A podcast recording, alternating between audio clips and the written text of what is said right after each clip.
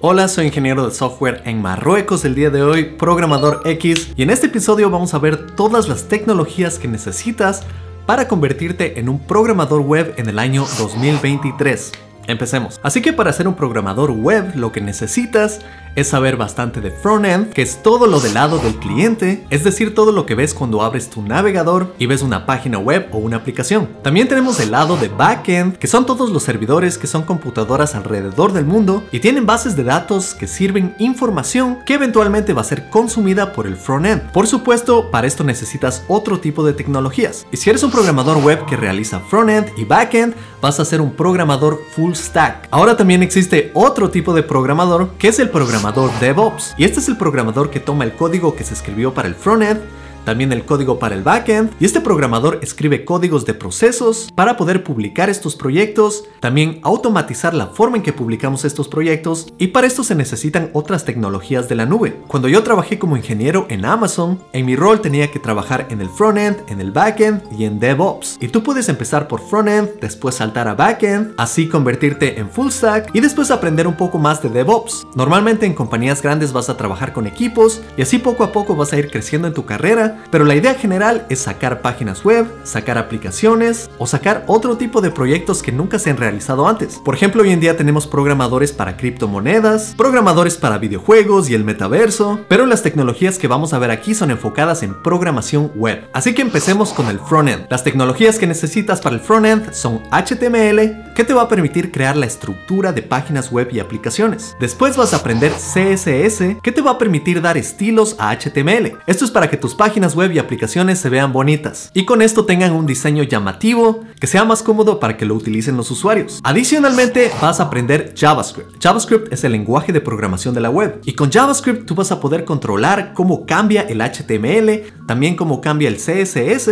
y así tus páginas web y aplicaciones van a ser mucho más interactivas. Ahora existe otra tecnología que es el pegamento entre HTML, CSS y JavaScript y este es el DOM, en inglés el Document Object Model, que realmente es una representación de HTML y CSS en el mundo de JavaScript para que JavaScript pueda trabajar con él. Y estas son las tecnologías básicas de frontend. Con esto puedes crear una página web, pero hoy en día esto no es suficiente. Si deseas llevar el frontend a otro nivel, lo que tienes que aprender es algún framework o librería para el frontend. Y el framework más popular hoy en día es React. Claro que también tienes otras alternativas como Vue, Angular, Svelte, pero si deseas encontrar más oportunidades oportunidades laborales, sí te recomiendo React. Y lo que hace React es que te permite crear componentes de páginas web y aplicaciones mucho más rápido. Lo que hace es empaquetar HTML, CSS y JavaScript en un componente. Y estos componentes tú los puedes reutilizar. Por ejemplo, puedes tener un componente que es un botón y todo tu proyecto va a utilizar el mismo botón. De esta manera vas a crear consistencia en tu proyecto. También existen frameworks de CSS. Un par de estos que te recomiendo son Tailwind y Bootstrap. Lo que hacen estos frameworks es darte ciertas utilidades de CSS para que no tengas que reescribir el CSS desde cero y así vas a estilizar tus páginas web rápidamente. Y no tienes que ser un diseñador, a menos que quieras ser un dev designer, que es como un programador que es diseñador al mismo tiempo. Y para eso existen muchas otras herramientas que no son parte de este video, pero puedes imaginar algunas de ellas como Photoshop,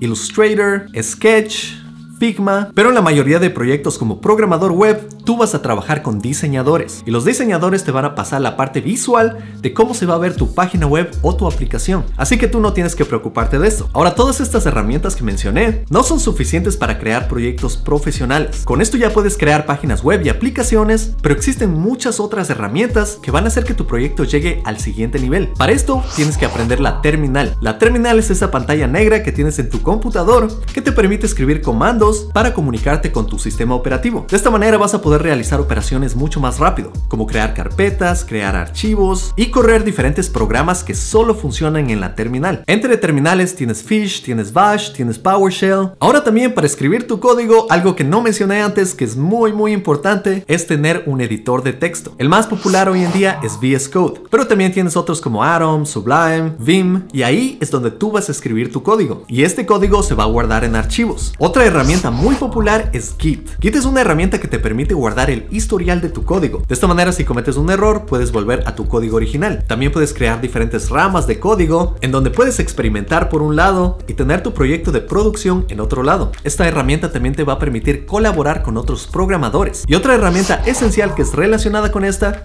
es GitHub. GitHub es un servicio de la nube en donde tú vas a guardar tu código y así vas a poder compartirlo con otros programadores. Y vas a utilizar la herramienta Git para subir tu código, subir tu historial, cambiar tus ramas, publicar tu proyecto. Así que esta es una herramienta esencial para proyectos profesionales. Otra herramienta muy importante es Webpack. Y tenemos algunas alternativas a esta como Gulp, también tenemos Vite, que es bastante popular hoy en día. Y esta es una herramienta que te permite minificar tu proyecto, es decir, reducir el tamaño de imágenes, reducir el tamaño de videos, comprimir tu código para que sea mucho más rápido. Y si tienes cientos de archivos, conectarlos todos en unos pocos archivos para que la experiencia bajando estos archivos cuando alguien visite tu página web o aplicación sea mucho mejor. Y claro, existen cientos de librerías que también puedes utilizar dependiendo del proyecto en el que vayas a trabajar, pero las que mencioné son las esenciales. Y de paso te invito a que estudies en Academia X en donde enseño todas estas tecnologías y las tecnologías que voy a seguir mencionando en este video. Teniendo todos estos conocimientos vas a aumentar muchísimo tus oportunidades laborales y puedes aspirar a vivir una vida como la que yo estoy viviendo. Yo trabajé bastantes años en Seattle,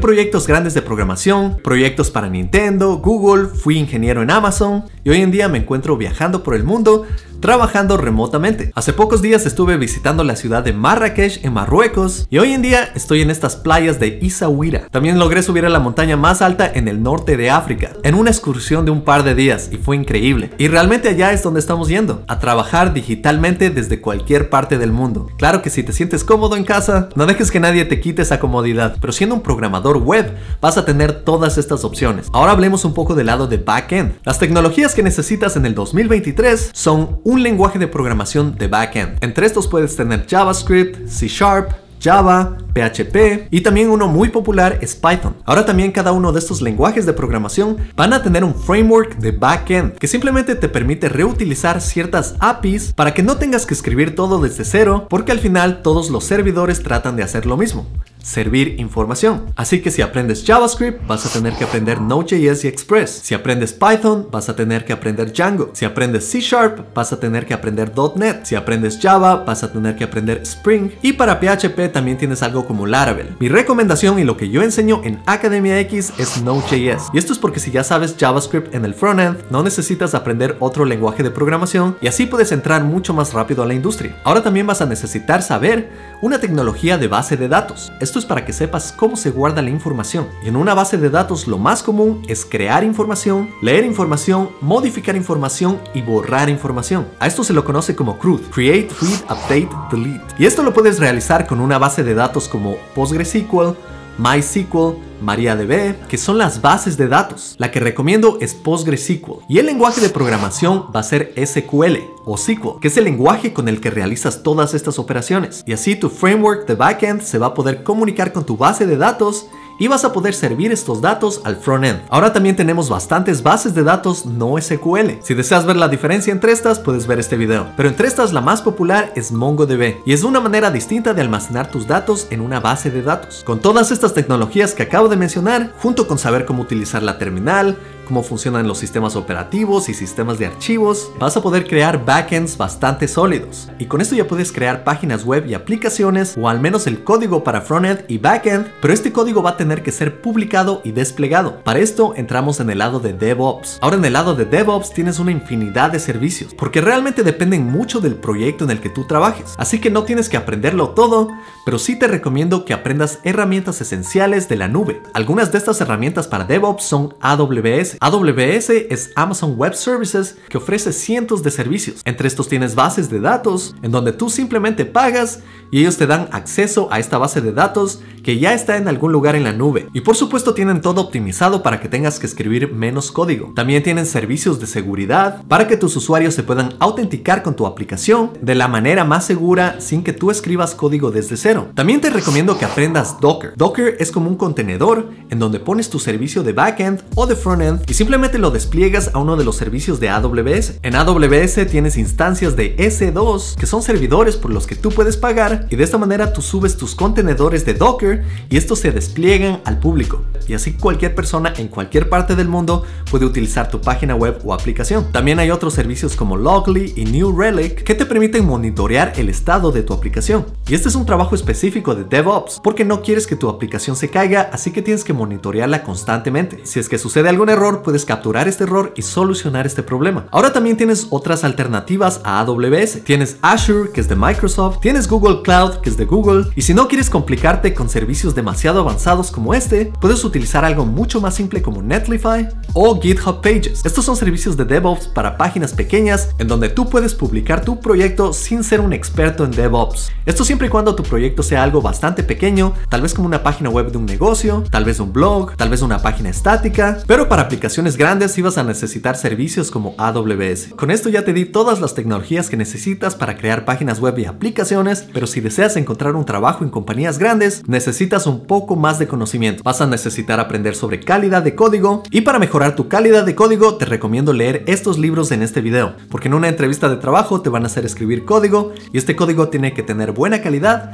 y tiene que funcionar muy bien. Adicionalmente vas a tener que practicar cientos de algoritmos, porque en una entrevista de trabajo también quieren ver tu capacidad de razonamiento y de resolver problemas. Así que solo saber un lenguaje de programación no es suficiente. Ahora, si estás aspirando a posiciones más senior, también vas a tener que aprender sobre diseño de sistemas. Y esto es más la arquitectura de aplicaciones grandes. Por ejemplo, en una entrevista de trabajo te pueden preguntar ¿Cómo diseñarías Dropbox? ¿Cómo diseñarías Twitter? ¿Cómo diseñarías Google Maps o Gmail? Para esto tienes que tener conocimientos avanzados de cómo puedes crear la arquitectura de aplicaciones gigantes. Y aquí viene un término muy importante que es escalabilidad. Y es cómo puedes llegar a millones de usuarios. Yo sé que son bastantes tecnologías, bastante que aprender. Y no te preocupes porque esto puede tomar bastante tiempo para que lo aprendas. Pero si tomas mi bootcamp en Academia X, te aseguro que te voy a dar un gran atajo. Posiblemente ahorrándote años de experiencia. Y bueno, te deseo lo mejor para este año que viene. Espero que cumplas tus objetivos profesionales y empieza a aprender estas tecnologías ya. Si te gustó este video, no te olvides de darle un like, de suscribirte, activar las notificaciones, cuéntales a tus colegas sobre este canal y nos vemos en el siguiente destino.